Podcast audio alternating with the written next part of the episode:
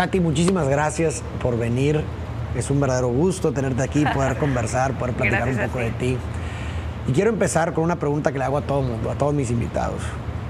Quiero empezar porque te describas a ti misma.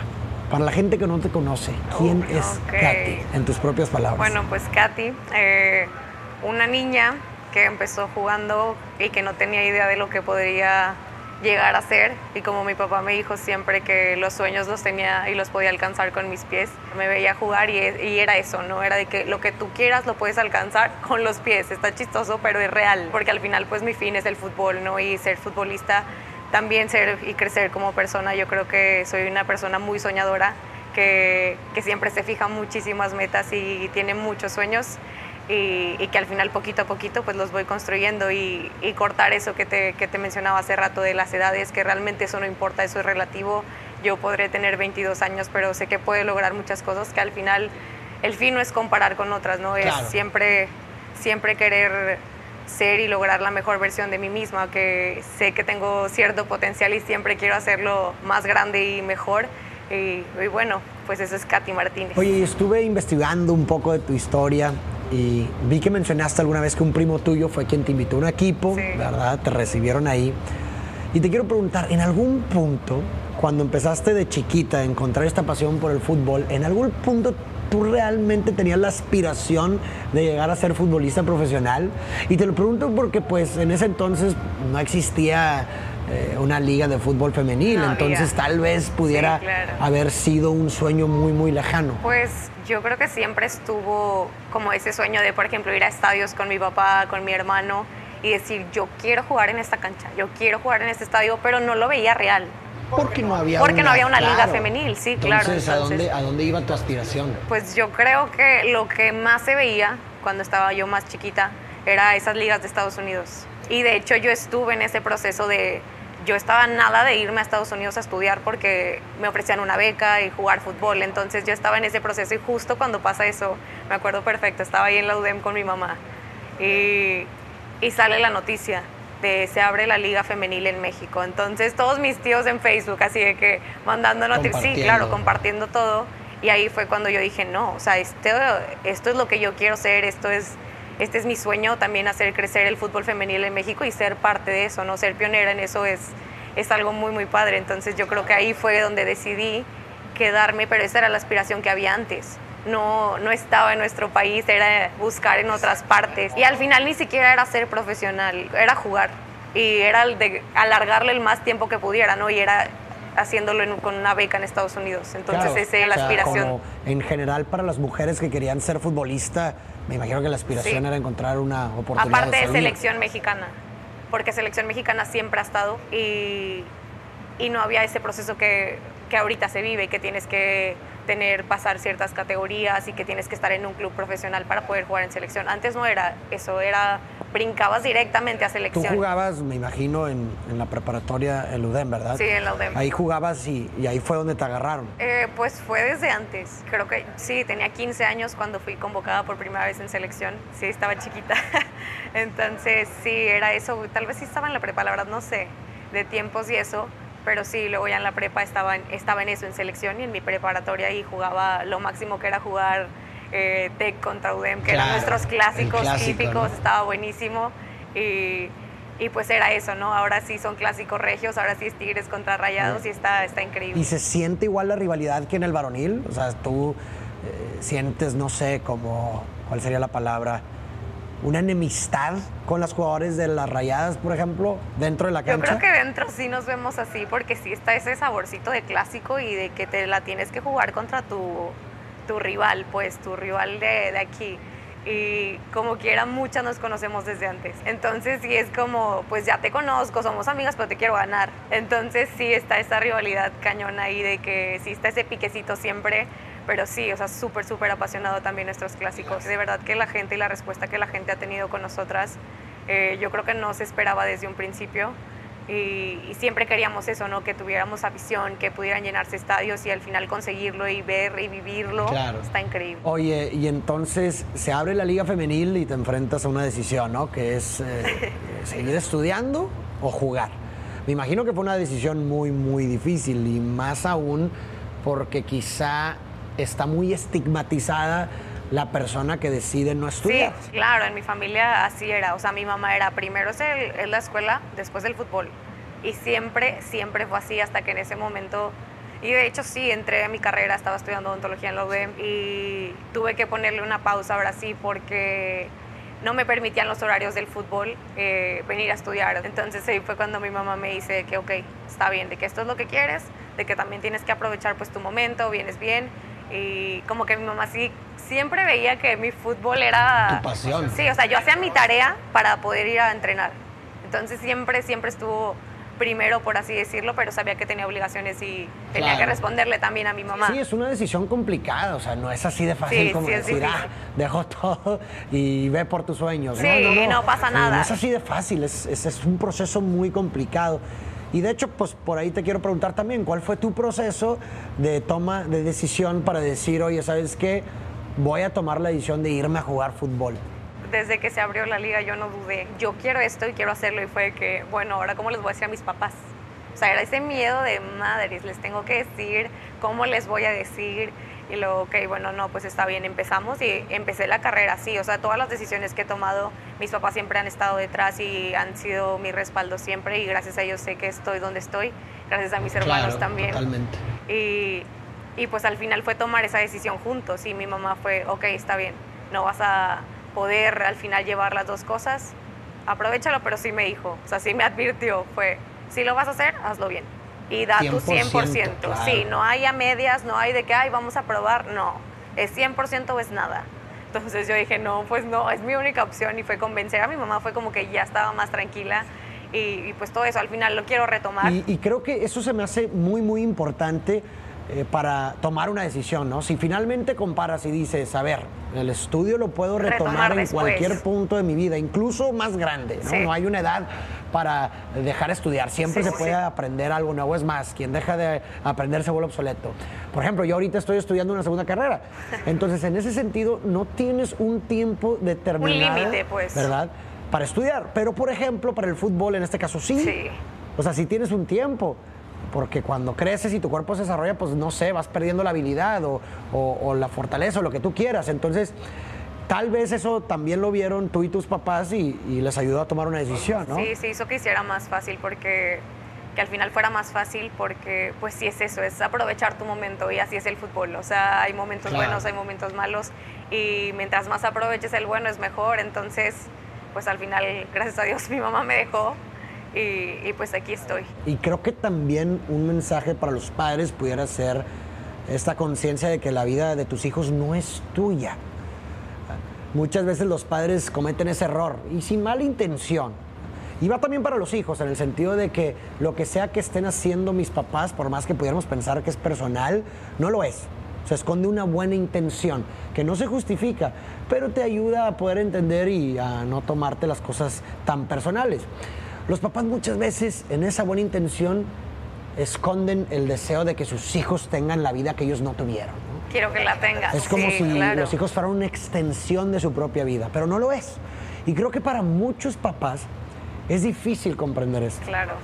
No, es difícil comprender esto y es difícil separar su vida de la de sus hijos y entender que tu hijo va a tener sus propios gustos, ¿ah? sus propios intereses, sus propias pasiones, que van a ser distintas a las que tú tuviste en tu vida. Y eso no es mejor ni peor, es simplemente diferente y hay que respetarlo. Hay que ser un apoyo. lejos de un, obstáculo, para tus hijos. Y no fue fácil. O sea, al principio mi papá no quería que jugara fútbol. O sea, yo empecé a los seis años y en un equipo, pero yo siempre jugaba con mis primos y también se lo debo a mis primos realmente el estar aquí porque, porque yo, como tú dijiste, yo creo que ellos pudieron haber llegado a ser profesionales sin ningún problema, pero al final hubo otras cosas, hubo otras decisiones y de verdad que es eso, o sea, a los seis años el que tu hija te pida que la lleves a un equipo de, puros hombres, porque al final así era, así empecé yo, donde había un equipo de puros hombres y yo era la única niña. Y mi papá no quería, fue que no, no, no, de que estás loca, o sea, tu hermano le estamos buscando deporte a tu hermano, no a ti. O sea, sabían que yo jugaba y que lo hacía bien, porque dicen que desde chiquita se me veía algo, eh, y yo me acuerdo, me encantaba. Pero, pero era ese proceso de convencer a mi papá. Mi mamá fue que déjala, no pasa nada, la primer patada se va a salir fue todo lo contrario. O sea, mi hermano fue el que se terminó saliendo. Mi hermano era muy bueno también. Se terminó saliendo y yo me quedé y desde ahí ya no paré. Pero sí hubo ese obstáculo de que, y muchas de mi familia también no compartían como que pues al final una niña jugara fútbol, porque antes no se veía. Ahorita ya es más normal que haya más equipos de mujeres en todas partes, pero antes no había eso. Entonces luchar también con eso al principio, yo no lo vi porque estaba muy chiquita, yo nada más quería jugar, yo lloraba para que me llevaran a entrenar, eh, era súper chiflada y le ponía muchísimo gorro a mi mamá, interrumpía sus, sus pacientes, mi mamá es dentista, y hacía de todo para que me llevaran. Entonces, pues ya ese proceso tampoco fue fácil y creo que para mis papás tampoco, pero como que vieron que al final el equipo me fue arropando, o sea, porque de verdad que también estoy muy agradecida porque no tuve ningún problema con eso de que me hicieran a un lado, que me vieran diferente. Yo jamás me sentí diferente, o sea, me sentía una más de ellos y nunca vi esa diferencia de hombre-mujer, que ahorita sí, más grande sí se nota físicamente, pero cuando estábamos chiquitos, te juro que no, yo iba, me barría, les pegaba, los tumbaba también, chocaba y no había ningún problema, hasta me defendía mi equipo, entonces estaba súper respaldada, entonces te digo, no es fácil. Y al final que tus papás también vayan aceptando y vayan como dejándote ser, pues pues es a donde puedes llegar a más, ¿no? Pero sí, sí dices, hay muchas partes que no, que no respetan esa parte y pues al final es, eso. Sí, claro. Es difícil para las dos partes. Es difícil para los papás porque cuando tratas de ejercer control en otra persona que no quiere lo que tú quieres, siempre te va a decepcionar. Si tú forzas a que tu hijo viva bajo tus expectativas, siempre te va a decepcionar de alguna u otra forma porque no lo va a hacer bien o porque siempre va a tratar de rebelarse. Y por otro lado, también para el hijo es una vida miserable porque está viviendo la vida que otros quieren para él a la larga, ¿qué termina? A la larga termina siendo un fracaso e irónicamente displacentero para ambas partes. Sí, claro. Y de hecho quería continuar preguntándote, ¿tú has enfrentado algún obstáculo por ser mujer? No, yo creo que no. Gracias a Dios, creo que he sido muy bendecida en esa parte porque sí hay, sí hay otras compañeras que sí les ha tocado más difícil, pero gracias a Dios a mí no, o sea, jamás sentí esa diferencia. Eh, cuando iba al parque tampoco, o sea, era, te juro que era una más. Y nunca me vi como esa diferencia de hombre-mujer, de que tú no puedes porque eres mujer. Era como, no, no querían que entrara porque sabían que les iba a ganar. De verdad que sí, fui muy respaldada por mi hermano, por mis primos y por todos. Y al final jamás sentí esa diferencia. Llegas a Tigres y por lo que veo, por lo que he visto, lo que me has contado de tu vida, tu vida ha estado llena de muchas sorpresas, ha estado llena de incertidumbre, de cosas que no tenías planeadas, pero de pronto te suceden y tomas la oportunidad y te has desenvuelto muy bien en la incertidumbre. Pero esto para muchos puede ser lo peor, ¿no? esa sensación de no tener tanto control puede ser lo peor. ¿Cuál ha sido tu filosofía, Katy, para enfrentar la sorpresa, para enfrentar lo incierto? Pues yo creo que eso me lo ha dejado el fútbol, ¿no? Porque al final el juego es así, nunca sabes qué va a pasar. Y así es la vida, porque realmente nunca sabes lo que va a pasar, cada partido es diferente, eso me lo dijo la entrenadora y nunca se me va a olvidar, o sea, nunca vas a repetir la misma jugada, por más que la practiques nunca va a ser igual. Y es real, o sea, y siempre te vas a enfrentar contra ciertas cosas que, pues al final tienes que pasar si tienes tu objetivo, o sea, como te lo decía, y tu meta muy fija. Si tú sabes a dónde quieres llegar y qué quieres hacer, no importa de si está esa incertidumbre de va a funcionar, no va a funcionar, yo me aviento con todo y no me importa, o sea, porque voy a dar lo máximo. Al final, si di mi máximo y no, quedó, no quedó en nada, pues al final yo me voy a quedar con esa satisfacción de yo di lo mejor de mí y se acabó, ¿sabes? Pero gracias a Dios ha sido todo lo contrario, siempre he dado mi máximo y siempre he buscado eso que te decía de la mejor versión de mí y, y pues gracias a Dios ha salido bien, gracias a Dios estoy donde estoy y, y la verdad que disfrutando muchísimo este momento de mi vida y que, que estoy muy, muy agradecida. Y de hecho me dejaste pensando y sí, realmente pudiéramos relacionar el fútbol y seguramente otros deportes con, ahorita se me viene a la mente la cita de Heráclito, que dice que nadie se baña dos veces en el mismo río porque ni la persona ni el río permanecen iguales. Y de la misma forma, podemos decir lo mismo del fútbol, ¿no? Nadie enfrenta el mismo equipo dos veces porque ningún equipo permanece igual. Un ejemplo, nos hemos enfrentado a rayadas en tres finales, tres finales, y nunca, nunca ha sido la misma. O sea, todas tienen algo diferente, todas tienen ciertas cosas que al final te cambian todo. Y o eso te adaptas o es el ser resilientes. Yo creo que eso me lo enseñaron también muy pequeña y es de que ante la adversidad tú tienes que salir y dar lo mejor de ti y fin. Y aparte, también si te pones a pensar, el fútbol también es un deporte colectivo. Sí. Uno puede eh, decir, di lo mejor, di el mejor partido de mi vida. Pero si el equipo no reacciona igual, puedes perder. O incluso si el otro equipo juega mejor, Sí, claro. ya pierdes. Entonces creo que también el fútbol, como insisto, otros deportes también estoy seguro, te da una buena metáfora de la vida en sí. ¿no? La vida es incierta, no sabes qué te vas a enfrentar. Aún y aunque de pronto venga un obstáculo familiar, no es el mismo siempre, como venimos diciendo eh, eh, anteriormente, ¿verdad? Y por otro lado, el fútbol te enseña que no todo depende de ti. Sí. Puedes meter cinco goles en un partido, pero el otro equipo juega y mejor y te te, metes mete seis y perdiste. y eso sí. también pone a superficie la importancia, ¿verdad?, de la gente, del colectivo, de las otras personas, de la sociedad. No basta con que tú solo hagas las cosas. Los resultados no se van a obtener si el colectivo no se suma. Claro. ¿Qué otras cosas, no sé si te has puesto a pensar, así como las relaciones de, que el fútbol tiene en tu vida, qué otras cosas te ha enseñado el fútbol? Pues yo creo que muchas cosas. Eh, yo creo que parte de lo que soy ahora es por el fútbol. De verdad que es increíble la forma en que veo las cosas, en, en que no todo ha sido bonito, porque no todo es bonito así como en la vida. O sea, he pasado y ahí te va la historia. Pues mira, el- en la primer final regia, eh, fue en el 2018, yo me lesioné en marzo, la final fue en mayo. Me lesioné y yo venía, venía bien, venía retomando. La verdad, yo no era titular al principio en Tigres. O sea, eso me lo fui ganando poco a poco, pero me costó muchísimo y me costó llegar llorando a mi casa. De, yo no entendía el por qué no jugaba. Yo merecía estar, pero al final nunca lo tomé como algo personal, de que es contra esta jugadora que está en mi lugar. No, o sea, es algo en mí que no le gusta a él. Al final el fútbol también es de gusto. Si le gustas al entrenador, le gusta tu forma de juego, la entiendes bien, la haces bien, vas a estar. Y al final tampoco puede depender de ti, ¿sabes? Entonces eh, me lesiono en marzo en un partido y de la forma más tonta me aventé una chilena, caigo muy mal, fue con selección nacional, caigo muy mal y mi rodilla rebota en el piso. Distensión del ligamento medial, mes y medio fuera.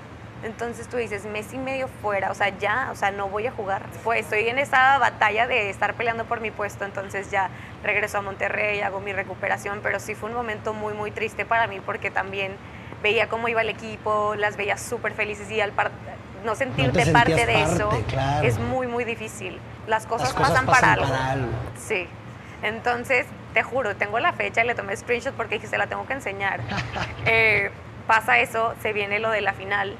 Entonces Naya y yo hablábamos, pero era de que quiero jugar, no me importa cuánto tiempo juegue, yo quiero jugar. Entonces era pelear por eso y, y yo saber que estaba bien, escuchar lo que tú decías, eh, que de verdad cambia mucho la forma en la que vemos las cosas, me hizo reflexionar muchísimo. Me encanta mucho leer quotes, por eso te decía, me encantan las frases que compartes, porque al final las tomo en el momento en el que estoy y la gente no lo va a tomar igual porque Claro. podemos pasar por diferentes cosas, pero en ese momento a mí me ayudó muchísimo y me lo compartió Nayeli, nunca se me va a olvidar. Las dos estábamos como que en ese mood y nos compartíamos quotes y era de que, ay, me mandaba esto, entonces me manda de que Farid y que entonces ya lo escucho y digo, wow. Entonces dije, no, pues todo tiene un para qué realmente. O sea, tal vez esto malo me va a hacer mejor. Estaba en mí de, ¿me cambia para bien o me cambia para mal? Cada quien lo toma y lo fija como quiere. Entonces a mí fue como que ese plus, ¿no? Para salir de mi lesión, para recuperarme, para, para llegar a esa final. Y al final me, me terminan metiendo en la final a los que no me acuerdo exactamente cuántos minutos, fue muy poco el tiempo. O sea, meto el gol. Sí, claro, gol. meto gol, meto el 2-1 y como loca, o sea, como loca, eh, lloviendo, a mí me encanta que llueva. Eh, entonces todo, se hace cuenta, todo lo sentía como una señal para mí, Wow. que, que- que este tiene que ser mi juego. sí, te juro. Y, y fue ese momento en donde todo, te juro, o sea, todo se hace más lento. Agarro el balón, le pego, entra y me, me pongo, creo que hasta lloré. Me puse a gritar como loca y, así- y es lo que te comentaba Y, es- ahorita. y- eso, es, eso es- es otra cosa. O sea, la euforia que causa un gol. Pocas cosas en la vida te causan esa euforia. Imagínate ese gol que tú metiste, que me acabas de contar, con todo lo que tenías cargando. La euforia. No. Y no nada más la tuya, Sí. la de toda la gente. Que la gente que nos escucha recuerde cómo festeja un gol. Mi pregunta es, ¿qué otras cosas en la vida te causan una euforia así? no tengo idea. Digo, no sé, no me ha tocado tener hijos, pero no sé ni si, si ni siquiera tener un hijo te causa esa euforia. Eh, digo, estamos hablando de una euforia de, literalmente perderla, ¿no? Volverte loco. Porque tal vez con el hijo, cuando naces más como algo más tierno, wow, y una, una felicidad no, no, tan, no, no tanto de locura. Pero la euforia de un gol está para analizarse. Yo te pregunto, ¿qué otra cosa en tu vida te ha causado esa euforia? no tengo idea. No, yo creo que nada. Y de hecho me ponía a pensar en eso hace poquito de wow, como con un gol, o sea, con un gol que yo pueda meter eh, a toda la gente que puedo hacer feliz, o que puedo hacer que disfrute un momento de un gol. ¿Sabes? O sea, es, como increíble todo eso que genera un gol. Sí. Y es como tú lo dices, o sea, esa euforia al final, pues tú me comentaste, ibas al estadio y todo, y cómo los gritabas, de verdad que no te importa nada, o sea, te olvidas de todo y tú eres tú abrazas al de al lado, disfrutas, yo me agarro a correr como loca, sacando la lengua, no sé por qué lo hago, pero sale, o sea, solo sale y es la misma euforia. Y, creo que también, digo, hablando de forma metafórica, me parece que en ese grito, no solamente es un grito de festejo, sino que también es un grito de descarga, ¿no? A través de ese grito, como ya lo dices tú, eh, como, eh, como que es un momento en el que te olvidas de todo es literalmente un momento de fluidez con el presente, porque no piensas en nada más, solo piensas en ese momento. Es vivir realmente y profundamente el momento presente. Y creo que a través de ese grito salen las preocupaciones, sale, sale toda, la toda esa carga, por ejemplo, en esa final salió toda esa carga que tenía de que no venía jugando. Y ahí fue donde dije, es esto. O sea, si yo puedo demostrar que en estas instancias finales puedo hacer esto, eh, ya nada me va a parar. Y gracias a Dios, de verdad que he aprendido mucho, he crecido muchísimo, creo que he madurado también mucho eh, en muchos aspectos, el ver el fútbol de manera distinta. Y, pues bueno, poco a poco se va dando, pero esa descarga que hace un gol, de verdad que es de muchas cosas, no nada más ese partido. Exacto. Son muchas cosas atrás que vienen, pueden ser lesiones, pueden ser preocupaciones, pueden ser cosas con mi familia. Exactamente. Sí, cualquier cosa, o sea, hasta cosas que no tienen nada que ver con el fútbol. Exactamente, o sea, hay, hay, hay una cita de un psicoanalista que me gusta mucho, Jacques Lacan, que dice que la palabra es la muerte de la cosa. Y creo que en ese grito de gol se matan muchas cosas. Sí, todo eso que habías que vengo del trabajo y tuve un mal día y luego voy al estadio. En ese grito de gol se descarga por completo esa frustración. Es algo muy bonito, la metáfora del gol, ¿no? Y no me había puesto a pensar de esa forma, surgió ahorita en esta conversación, pero creo que es real. Creo que ahorita con tu testimonio de tu gol, por ejemplo, es eso, ¿no? Y la gente no nos dejará mentir, que que recuerden algún gol que han festejado en su vida y van a decir, pues claro. Cuando festejo así como loco y me abrazo con el de al lado, creo que nadie. Y, y, creo que es una de las cosas bonitas que nos da el deporte, ¿no? Y, y tampoco lo había visto de esa forma, como dices tú, por ejemplo, tú como arquitecta del gol, pues realmente tú también no solamente eres arquitecta del gol, sino también eres arquitecta y cómplice de esa descarga de la gente. Y es algo muy bonito, ¿no? Se me hace, se me hace fenomenal. y de verdad que me siento muy bendecida de al final con un gol que yo pueda marcar, hacer feliz o hacer que la gente se olvide de ciertas cosas, de ciertas preocupaciones, de que saber que mi familia está disfrutando conmigo, de verdad que se siente muy, muy bonito. Ahora, Katy, volviendo a las incertidumbres que han estado en tu vida, tu vida ha estado rodeado de muchas incertidumbres. Ahora, en este momento, ¿tienes alguna meta clara u objetivo de a dónde quieres llegar, hacia dónde vas? No, creo que sí, tengo más, un poco centrado todo. Eh, tengo un sueño que es el más grande que tengo, yo creo, y que es el, el que México eh, sea potencia mundial en fútbol femenino. Yo creo que México puede, México tiene muchísimo talento y, quiero ser parte de eso. Entonces quiero que me alcance la edad y todo para, para poder ser parte de ese cambio de, de que no digan que México nada más va a participar, porque al final no, no, no vas con ese fin, todas van con el fin de ganar y a veces se dan las cosas, a veces no.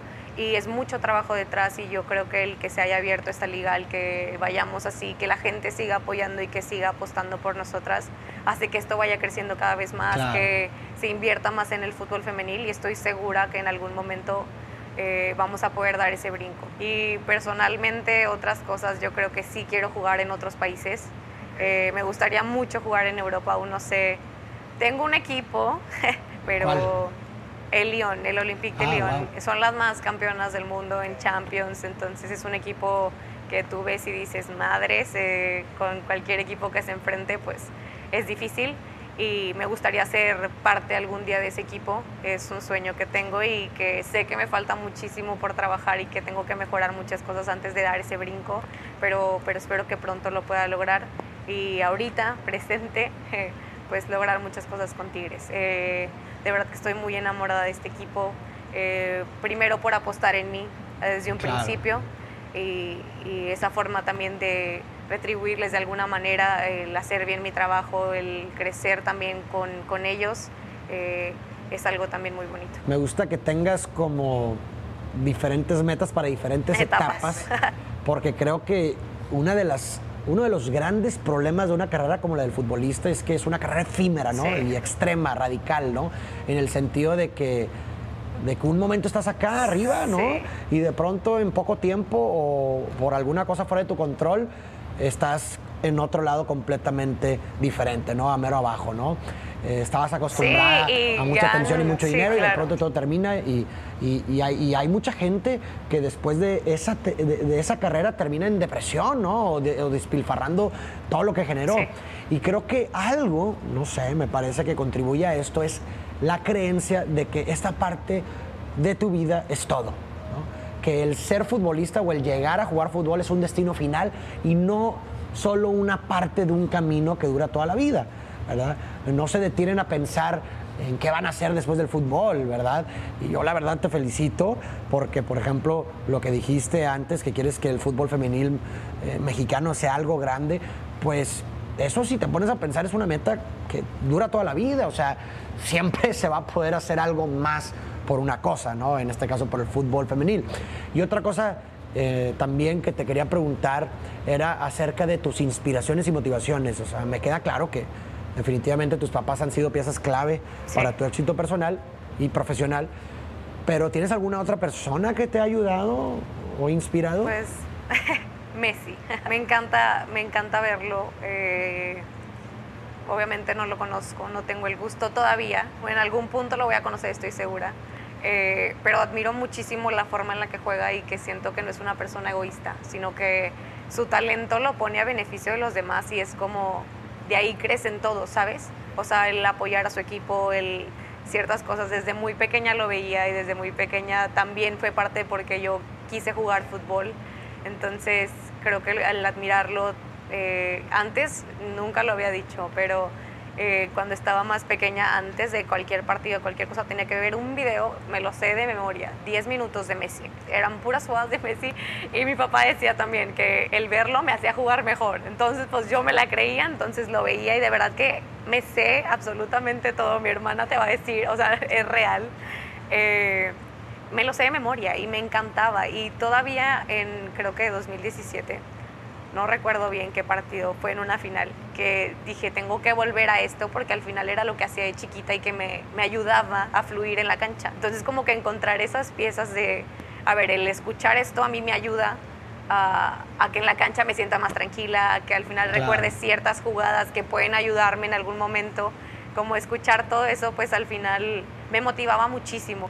Pero lo veo y ya, entonces yo sentía que ya estaba perfecta, era una final con CACAF y terminamos ganando, le terminamos ganando a Estados Unidos y quedamos campeonas, primera vez para mí de CONCACAF, entonces fue, fue muy bonito conectar todas esas cosas y que al final recuerde esa motivación que tenía de pequeña y que hacía de chiquita y que decía que, ay, me da vergüenza, pero de qué vergüenza, ¿por qué? O sea, era algo que hacía desde muy pequeña y que al final pues me traen hasta donde estoy ahorita. Qué interesante, yo, yo de hecho también había escuchado algo similar con, por ejemplo, Michael Jordan, Michael Jordan es mi ídolo. Yo jugué mucho tiempo básquet, toda mi vida jugué básquetbol. Y había escuchado que, no me acuerdo en qué universidad, pero que, les ponían videos de Michael Jordan a, los jugadores antes de salir a la cancha, antes de jugar. Y resultó que mejoraban su rendimiento en alrededor de un, no sé, 16 o 18%. O sea, no es una tontería, sí sucede. Porque, pues digo, tiene sentido, te inspiras, ¿no? Al ver a, una, persona que admiras, ¿no? Al, mejor deportista eh, o al mejor atleta de dicho deporte, pues lo ves, te inspiras y sales a la cancha de una forma diferente a como saldrías sin haber visto y sin haber obtenido esa inspiración. Y hay diferentes motivaciones, así como la música te puede motivar y te puede llevar a ese punto. Yo creo que a mí el ver esos videos, al, al final escuchar todo lo que dicen, eh, era lo que a mí me hacía clic y me funcionaba a mí. Entonces, si me funcionaba, lo seguía haciendo y lo seguía haciendo y me encantaba. Entonces yo creo que mucha gente puede encontrar motivación de mil maneras, así como escucharte a ti, escuchar podcasts, escuchar ciertas cosas, creo que al final, hasta leer, nada más leerlo. Entonces creo que eso está muy padre también de encontrar. Oye, y, tú tienes 21 años, 22. ¿verdad? 22 años, ok.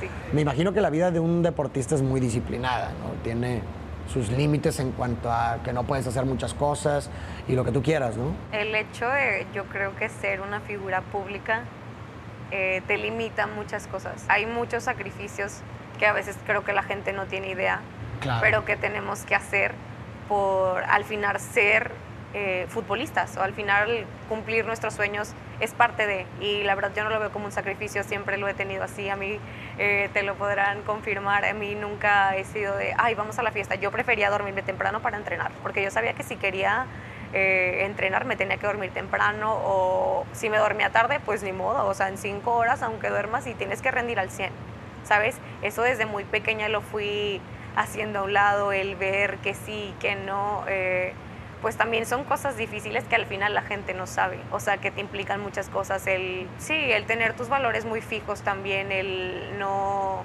el no distraerte con otro tipo de cosas, sino hacer lo que está en ti para ser un buen ejemplo, porque al final tenemos esta plataforma y lo que queremos hacer es impactar de una manera positiva. Entonces no queremos traer como esas cosas negativas y que te distingan así, porque al final no van conmigo y no, no son yo. Entonces pues el darles esa imagen a la gente que realmente es lo que soy, el ser transparente con ellos, eh, pues es, es, un sacrificio también que tienes que hacer. Claro, completamente. ¿Y, ¿Y qué consideras que fue importante para tener la voluntad de decir no? De decir, esto no lo voy a hacer aunque me tiente. No lo voy a hacer. Es, no sé, tener un claro tener en claro un para qué. Sí, hay una frase que me gusta mucho, el remember why you started, el, pues el recordar siempre el por qué iniciamos las cosas.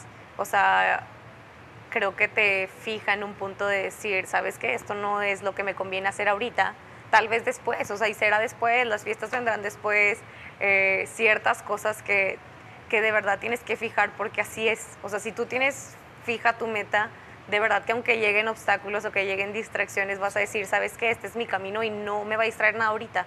O sea, ya habrá tiempo después. De hecho, me recordaste a una cita de, Nietzsche que me gusta mucho que dice que quien tiene eh, un porqué soporta cualquier cómo. Y hace mucho sentido con lo que dices. Además, también creo que es importante tener una clara identidad de uno mismo. ¿no? Cuando sabes quién eres, como tienes clara esa identidad, pues también sabes qué es lo que te va a beneficiar y qué no, ¿verdad? Y en ese sentido, el tener una claridad de quién soy, de quién quiero ser, también creo que va a propiciar tener metas claras y por consecuencia poder decir no a las situaciones pues que, no te van a llevar a quien quieres ser. Sí, que no, al final que no lo veas como un de que, ay, me está costando muchísimo. Ahí es ya realmente no tienes tu meta fija, o sea, porque cuando amas algo y cuando no importa lo demás, o sea, lo dejas y vas por lo que quieres. Pues Katy, wow, ha sido una buena plática, se ha pasado muy, rápido. ¿Algo más que quisieras decir que quizás se me haya pasado preguntarte? Yo preguntarte a ti, mis preguntas. Sí, sí me llama mucho la atención. O sea, el como, ¿qué te motivó, qué te llevó a hacer lo que haces ahorita? O sea, el inspirar más gente, el compartir todo lo que, lo que haces, lo que tus reflexiones, ¿qué te llevó a eso? La muerte tanto de una persona que amé mucho, que fue mi hermano mayor, como la mía misma. He encontrado un sentido a través de la muerte. Si te pones a pensar, la muerte le da sentido a todo, porque si fuéramos eternos, nada tuviera sentido. De hecho, podemos ver una relación cognitiva entre el valor que le damos a algo y su escasez. Es decir, entre más escaso sentimos algo, más, valor le damos. Y en ese sentido, lo que representa la escasez de la vida es la muerte.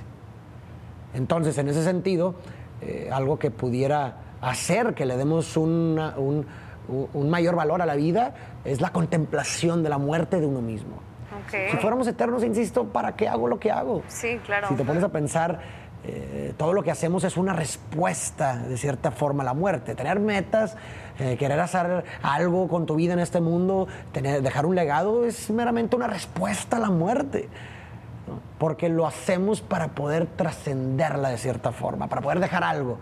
Si no existiera la muerte, no habría ¿por qué? No, no tendría sentido hacer nada. no te moverías, o sea, no tendrías esas motivaciones que se tienen ahorita. Entonces, eh, finalmente la muerte es algo que todo el mundo sabe, ¿verdad? No es como que te la estoy revelando ahorita, pero el problema es que no nos detenemos a contemplarla, ni a pensarla, ni a abrazarla. La renegamos, no pensamos en ella. ¿Para qué quiero pensar en eso? Entonces, a mí, la muerte de mi hermano me puso de frente el absurdo de la vida. Me puso enfrente la realidad de que yo también me voy a morir que, no, soy para siempre. Entonces la muerte puede ser horrible o terriblemente bella. Puede ser horrible si la ves desde un punto de vista egoísta, en donde tú y yo no va a sobrevivir y quizás eso te aterra, ¿verdad? O, la puedes ver terriblemente bella bajo el cristal de que la conciencia de la temporalidad de tu, de, tu vida aquí, ¿verdad? Te hace querer aprovecharla, te hace querer hacer algo al respecto. Y yo la tomo de esa forma. Siempre he pensado, me gusta mucho una cita de Camus que dice que no hay mayor acto de rebeldía que encontrar alegría en tu supuesto castigo. Es el mayor acto de rebeldía. Eh, en ese sentido, no hay mayor acto de rebeldía que encontrarle un sentido al sinsentido. A donde no hay sentido, construirle un sentido ahí. Eso sería el mayor acto de rebeldía hacia, ante el absurdo de la vida. Entonces yo agarro eso y ante el absurdo, ante la muerte, decido yo crear mi propio sentido. Yo decido las, eh, yo, decido las cosas por las que vale la pena vivir y dejo que eso me mate. De una forma metafórica, obviamente. Sí, sí, sí. Y eso para mí es vivir. Y, que, quizás puede ser una narrativa, una ilusión, sí, tal vez, pero finalmente es la narrativa que yo decido que me mate. sí. El ser un instrumento de cambios positivos, mi trabajo, la escritura, la lectura, el pensamiento, son actividades que yo quiero y porque es lo que te apasiona al final. Exactamente, o sea, finalmente deja que tu pasión te mate. Sí. Y, ese, ese fue como, como mi proceso, obviamente contado de una forma muy corta. Qué increíble. De hecho, aquí tengo un anillo que dice Memento Mori. Ah, aquí lo puedes ver. Que significa recuerda que morirás. Yo lo mandé a hacer, de hecho. Y si te fijas, aquí tiene abolladuras, ¿no? ¿Sí las ves? Sí. Que representan finalmente la fragilidad humana, la bella fragilidad humana. Somos frágiles. qué increíble. Y lo tengo porque me recuerda que me voy a morir. Y me gusta recordármelo constantemente. Y, me lo recuerdo para que eso determine lo que piense, lo que diga y lo que haga. Esa es una cita de Marco Aurelio. Dice, recuerda que morirás, deja que eso determine lo que haces, dices y piensas. increíble. Y ahorita que dices eso, yo creo que en la muerte de mi abuelita, falleció en 2016, encontré mi mayor motivación y mi mayor impulso, que fue un proceso muy, muy difícil para toda mi familia que la sufrimos muchísimo y cada quien vivió su duelo de manera diferente. En mi familia no éramos mucho de cómo te sientes, de cómo estás. Realmente cada quien lo vivía. Sí, y a mí me acuerdo perfecto que me tocó vivirlo en una concentración con selección nacional. No rendí en mi concentración eh, y fue un proceso muy difícil que al final lo convertí en mi mayor motivación porque mi abuelita lo lo, es todo, ¿no? Y recordarla, de hecho festejo mis goles y siempre van dedicados a ella, el apuntar hacia el cielo es por ella. Y, y, también como tú dices, el saber que no somos eternos, el disfrutar esos momentos, es increíble ver la vida de esa forma, ¿no? El no tenerle miedo a la muerte, porque al final yo creo que sí es un tema que mucha gente le quiere sacar la vuelta cuando al final es algo que va a pasar. Sí, la realidad no tiene ninguna obligación de ser bonita para ti. Sí, claro. Y creo que ahí radica, de hecho, uno de nuestros grandes problemas, ¿no? Esperamos que la realidad sea como nosotros queremos que sea. Pero desde ¿Desde cuándo la realidad tiene la obligación de ser bonita para ti? Para nada, al contrario, si vemos la historia de la humanidad, o no te vayas tan lejos, eh, si, si, vemos lo que está sucediendo ahorita, en, el mundo, ¿verdad? A nadie nos pidieron permiso, nadie nos pidió permiso para encerrarnos por mucho tiempo y matar a muchísima gente, a millones de personas. Eh, la realidad a nadie le pidió permiso para ello, ¿no? Y, tampoco tiene la obligación de ser bonita. Y, y, creo que ahí de entrada, digo, bueno, creo que nos identificamos. Hay una, hay una cita que me gusta mucho de, de Víctor Frank que dice que cuando te enfrentas a, situaciones que no puedes cambiar, te enfrentas al desafío de cambiarte a ti mismo, ¿no? Entonces, como ante la muerte, que por ejemplo es inevitable, pues está fuera de nuestro control. Esa, esa situación no la podemos cambiar, nos vamos a morir, ¿verdad? Pero entonces te enfrentas con el desafío de, cambiarte a ti mismo. entonces, tú, por ejemplo, eh, yo no sabía eso, pero ¿cómo fue tu proceso? ¿Cómo lidiaste con eso? ¿O qué, ¿O qué fueron las cosas que te han ayudado a aprender a vivir con eso? Bueno, pues al principio sí fue eso que te dije, pasó todo muy pues rápido entre comillas, porque mi abuelita sí tenía un tiempo mal. Entonces fue como no sabíamos qué iba a pasar, ¿no? Y, y es algo que sigue doliendo y totalmente como tú lo dices, se aprende a vivir con ello. Y al final el saber que, que, mi abuelita pues está en un mejor lugar, que pues ya vivió su proceso aquí, que aprendí lo que tuve que aprender de ella, eso es lo que, que me hace seguir adelante, ¿no? En ese proceso de, de estar yo en selección, el, el estar en un cuarto y decías, madres, o sea, lo único que piensas es en eso. O sea, porque no tienes más, no tienes distracciones, no tienes a tu familia, no tienes nada, es solo eso. Es como o avanzas o aquí te quedas y el darme cuenta de eso yo creo que fue el, hecho que me fuera mal. Eh, el que no rendía como yo sabía que podía rendir, el que no hacía las cosas, el que fallaba pases muy simples. Y sí me regañaron, o sea, pero no sabían esa parte, porque yo no la compartí, yo no llegué diciendo mi abuelita falleció. Entonces, eh, sí sufrí mucho como esa parte pero fue o te quedas en esto y no avanzas y sigues con tu cabeza en otra parte y sigues pues al final no rindiendo en lo que más te apasiona o le das la vuelta, le ves lo bonito y, pues que al final es algo que pasó y, no va a cambiar, o sea, no va a regresar, fue aceptarlo y avanzar. Y yo creo que eso fue lo que me ayudó muchísimo el, el rezar.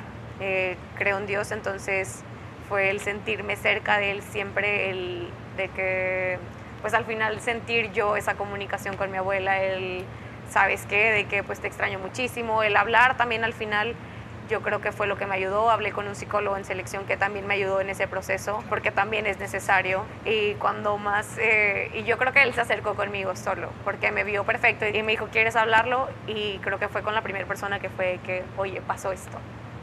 Y, ya entonces me dice que pues ni modo, es un proceso, eh, esto también tiene que pasar, tienes que llorar, tienes que llorar el tiempo que lo necesites, hasta que tú digas vas a avanzar, eh, hasta ahí va a durar, o sea, todo depende realmente de ti y de cómo le cambies ese, ese chip. Entonces yo creo que así fue ese proceso, así lo viví y como te lo digo hoy es mi mayor motivación y, y pues el recordarlo también con mi familia, eh, seguirá doliendo, pero ya no tal vez como dolía en ese momento y pues la seguiremos extrañando y recordando siempre. Sí, hay una, hay una conmovisión de la muerte que me gusta mucho de aquí, de los pueblos originarios, los pueblos nativos de aquí de México, que dice que una persona muere tres veces.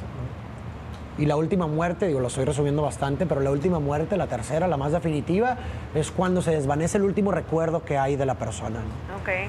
En ese sentido, la persona vive cada vez que la mencionas, cada vez que la recuerdas. Sí, que siempre esté presente, ¿no? Porque al final sí, podrá no estar físicamente, pero yo creo que tocó a mucha gente y que mi familia siempre la va a recordar como, como era, ¿no? Y, al final, pues es eso, ¿no? El traerla, como tú dices, eh, el poder recordarla y, decirle que es para ella, pues también es esa parte de, de seguir teniéndola aquí. Exactamente. Y, y es una forma también de darle sentido, ¿no? Digo, no sé si te identifiques, pero algo que, por ejemplo, a mí me enseñó la muerte de mi hermano fue un tipo de amor diferente, un amor más profundo. Porque cuando, cuando muere una persona ya no necesitas nada de ella.